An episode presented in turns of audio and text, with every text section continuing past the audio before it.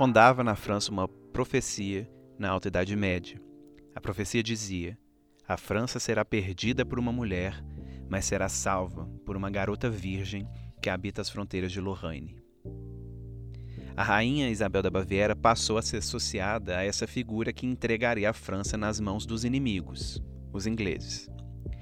E uma jovem chamada Joana d'Arc, talvez uma das personagens mais conhecidas da história, passou a ser associada à Virgem que salvaria o país.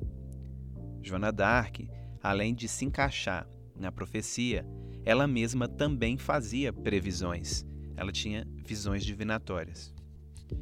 Ela veio de um contexto religioso. Ela nasceu em 1412, numa vila chamada Domremy, que é uma vila de fato próxima às fronteiras de Lorraine, como dizia a profecia. Ela falava que ouvia vozes divinas desde que tinha 13 anos de idade e ela deixou que essas visões e essas vozes determinassem os rumos que ela tomaria e as escolhas que faria com a própria vida. A insistência de Joana d'Arc em perseguir o comando de suas vozes divinas a levou a participar também com certa influência de conselho de generais contra a Inglaterra. Ela ajudou a determinar rumos de campanhas de guerra e, com ela, a França conseguiu uma virada importante na Guerra dos Cem Anos e reconquistou vários territórios que estavam sob o domínio inglês. No ano de 1430, a Joana d'Arc foi capturada por franceses aliados aos ingleses e foi queimada viva no ano seguinte com em torno aí 19 anos de idade. As visões de Joana d'Arc eram então tanto uma bênção como uma maldição e também anunciavam a maneira com que a Igreja Católica lidaria com profecias anos mais tarde, ou seja, de forma proibitiva. Cem anos depois da morte de Joana d'Arc, a Igreja Católica era a única instituição que podia realizar ou pensar profecias.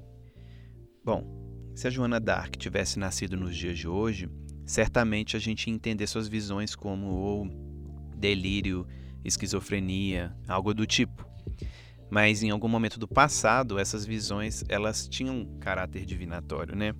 Sendo a Joana d'Arc ela mesma vítima e agente do destino profético.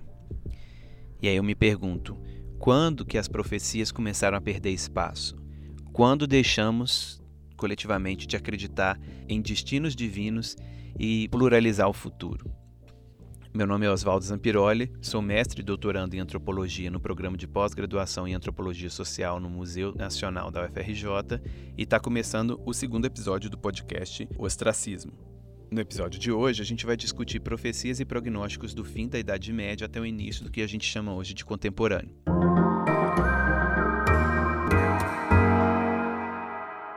Bom, para o episódio de hoje, eu vou me basear bastante no historiador chamado Reinhard Koselleck. Ele traz para a ciência da história e também, por que não, para a antropologia, uma abordagem muito interessante. Para além de pensar o que algo é ou que algo foi, por que não pensarmos o que algo pode ser, quer dizer, na potência é, inerente àquilo que está sendo observado? A gente tende a enxergar a história, né, o ofício do historiador, como necessariamente algo que está versado ao passado. Mas se a gente tenta mapear as expectativas dos sujeitos, eu fico me perguntando, junto aí com Kozelek, né, o que, que isso muda em termos analíticos? Ou seja, quais são os horizontes de expectativas, para usar um termo dele, possíveis de serem acessados, né? E o que, que esses, as expectativas dos sujeitos passados recontam para nós. E aí, para tentar pensar justamente essas expectativas, o Kozelek traz vários dados históricos num livro chamado Futuro Passado, que não tem como aqui entrar em detalhe, mas tem uma coisa importante que é que o mundo medieval e da antiguidade foi marcado por profecias. Joana d'Arc, Nostradamus, o Mago Merlin, São Malaquias, Martinho Lutero. A gente tem vários exemplos de pessoas que acreditavam que o mundo iria acabar ou que tinham previsões de algum acontecimento vindouro. O Martinho Lutero, por exemplo, ele acreditava que o mundo acabaria em dois ou três anos dali para frente. Né? Ele previa a volta de Cristo porque ele diagnosticava que o tempo estava se acelerando. Além do Martin Lutero, tem o Nicolau de Cusa, que vai prever que o fim do mundo seria no século XVIII. O Melanchthon, que prediz que o fim do mundo seria dali dois mil anos. o São Malaquias, que previa que o fundo do mundo não aconteceria antes de 1992. Se a gente pensa bem, num certo sentido, todos estavam certos, assim, né? Porque o mundo como eles conheciam, que estava permeado pelo pensamento mágico, como coloca Weber, né? O pensamento encantado, passou a paulatinamente a ser desencantado pelo, pelo pensamento racionalista, empiricista, humanista, iluminista e mais tarde o pensamento burguês, utilitarista, que vai entrecortando aí a idade moderna até chegar no contemporâneo. Então, o podcast de hoje ele vai estar preocupado em mapear como o futuro era vislumbrado ao longo de 300 anos que segue desde o fim da Idade Média até o início do contemporâneo. Bom, se de um lado a maneira de vislumbrar futuro poderia ser feito via profecia, por outro surgiu uma contraparte na Idade Moderna, uma contraparte mais pragmática, que é chamada de prognóstico, que é uma outra maneira de pensar o futuro. Então, assim, de um lado a profecia é muito mais ancorada numa percepção de futuro que está atravessada aí por um pensamento mágico, imaginação, é, que é acessada por formas de conhecimento não empiricistas, vamos dizer assim, né? sonhos, visões, orações, sensações, impressões. E dentro disso tudo aí, esses anúncios de fim do mundo apareciam, como ali no caso o Lutero. Já o prognóstico, a sua contraparte, né, a gente consegue entender muito pelo príncipe do Maquiavel, que foi um contemporâneo do Lutero. Né? É, no livro, Maquiavel ele buscou auxiliar as autoridades monárquicas, ou seja, o príncipe, a governar de forma eficiente, sempre olhando para a experiência do passado. É quase como se o Maquiavel criasse ali um manual de cultivo de si. Como que o sujeito político virtuoso pode aprender com os erros e acertos do passado para ser uma voz potente de Estado monárquico? E aí nisso ele vai fazendo uma divisão importante para a época que, entre política e moral. Apesar da gente reconhecer que prognósticos e profecias coexistem até os dias de hoje, nós temos, sem dúvida, uma predileção pela segunda forma de acesso ao futuro, prognóstico. Mas uma palavrinha especial foi aparecendo na, é, na maneira com que a gente passou a encarar o prognóstico dentro da modernidade. E essa palavra é progresso. Ou seja, não basta apenas avaliar o porvir, escrutinando o passado, a experiência, a gente tem que aprimorar o futuro. A gente tem que sempre aperfeiçoar nós mesmos, aperfeiçoar a técnica, no futuro a gente sempre vai ser versões melhores de nós mesmos. E é essa sensação, né? Essa sensação é só é possível de ser vivida por quem é moderno. Então a gente vai tentar fazer um percurso aqui muito resumidamente para poder sair do, das profecias e tentar chegar nesse progresso alicerçado à sensação da modernidade. Então, para pensar a Idade Média, é muito interessante porque o Kozelik ele não faz a divisão típica entre a queda de Constantinopla e a Revolução Francesa. Ele entende esse espírito de perfectibilidade né, que a modernidade vai ensejar, delimitada desde a fala do Lutero até uma fala do Robespierre. Então, relembrando, o, o Lutero fala que né, passaram-se uma década e a sensação foi como se tivesse passado 100 anos. Ele estava notando ali um aceleramento do tempo. Então, para ele, o fim do mundo chegaria porque o tempo se acelerou. Enquanto o revolucionário Robespierre, por exemplo, num discurso em 1793, ele fala, abre aspas, é chegada a hora de conclamar cada um para o seu verdadeiro destino. O progresso da razão humana preparou esta grande revolução e vós sois aqueles sobre os quais recai o especial dever de acelerá-la. Ele está falando aqui alguns anos depois da Revolução Francesa. Essa frase do Robespierre ela vai estabelecer a partir da Revolução uma ruptura radical, né? um futuro com progresso, um futuro que deve ser acelerado. Né? Ou seja, se de um lado o aceleramento ali do Lutero ele estava colocado na gramática de fim do mundo, se o mundo está acelerando é porque ele está acabando. Para o Robespierre existe uma espécie de convocação de todos nós, enquanto um projeto coletivo, um dever humano em prol da construção do porvir, em prol do, da aceleração. Né? Ele fala: é sobre nós que recai o especial dever de acelerar. Né? Então, o progresso aqui é a razão humana, é o cientificismo, o pensamento racional, e tudo isso cada vez mais alicerçado na experiência revolucionária. Isso vai produzir uma espécie de elevação aí hegeliana, um Aufheben, e o futuro vai ficando cada vez mais incerto. Se a gente pensa em contraste, né, a maneira que o conhecimento se dava na Idade Média, se a gente pensar a vida de um camponês, por exemplo, né, o filho desse camponês vai aprender com o pai todas as técnicas para agricultura e essa técnica ele vai usar aí praticamente toda a vida. Se alguma coisa muda nessa técnica, por exemplo, essa mudança vai ser discreta e é uma mudança que pode ser assimilada e adaptada porque ela tem tempo de ser assimilada e adaptada. Então, nesse cenário, a experiência de futuro aqui é uma espécie de repetição do passado, né? Não há assim uma ansiedade projetiva nesse camponês da Idade Média, porque esse futuro que ele pensa, ele é monolítico. Esse futuro não contém em si mesmo várias possibilidades. Esse futuro é apenas uma versão um pouco modificada de si mesma.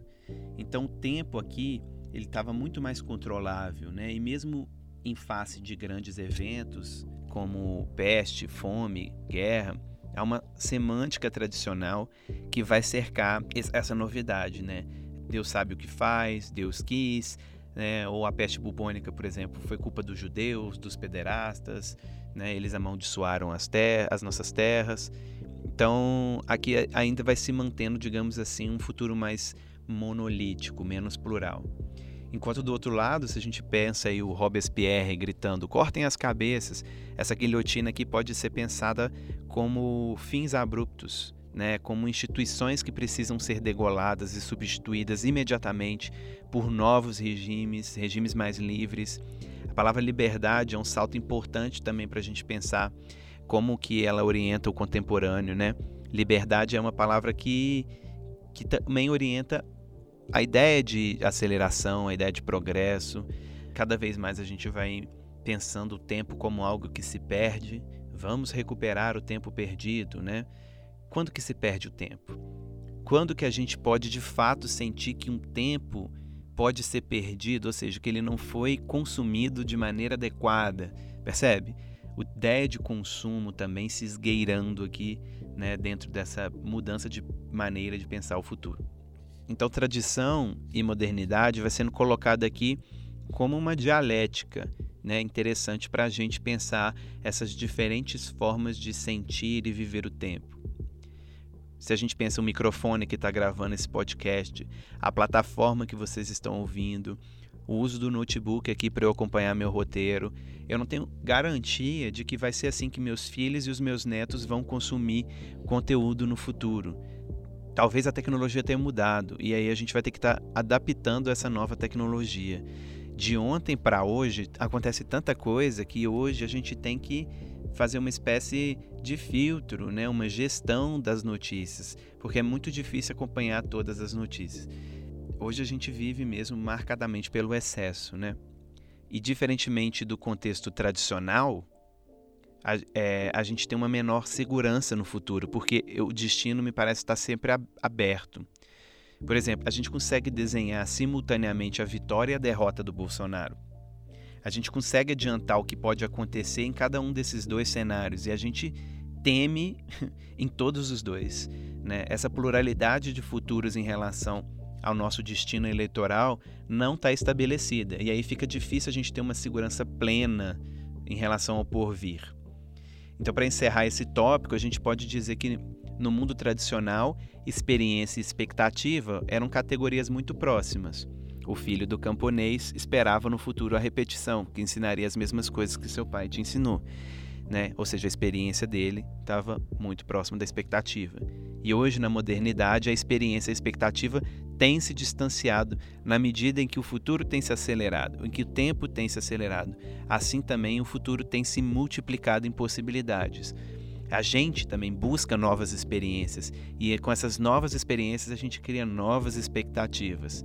E a gente pode ter medo do futuro, mas a gente também pode ter esperança do futuro. Bom, então, em resumo, temos cinco pontos para o surgimento de um novo tipo de futuro aí entre 1500 e 1800. O primeiro é que os cálculos de fim de mundo religioso vai ser jogado cada vez mais distante no tempo. E aí é interessante, porque se a gente tem ali o exemplo do Lutero falando, ah, daqui um ano o mundo vai acabar, daqui dois anos o mundo vai acabar, as previsões vai ser no, em 1992, nos anos 2000, né?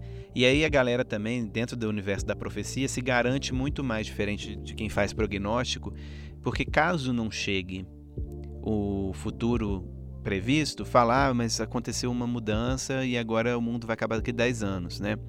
As teorias da conspiração no contemporâneo, que seria uma forma profética que a gente tem vivido hoje de lidar com o tempo, por exemplo, a teoria Quanon, Operação Storm, é, falam isso o tempo todo, né? Operação Storm vai acontecer, o reset financeiro, aí em maio.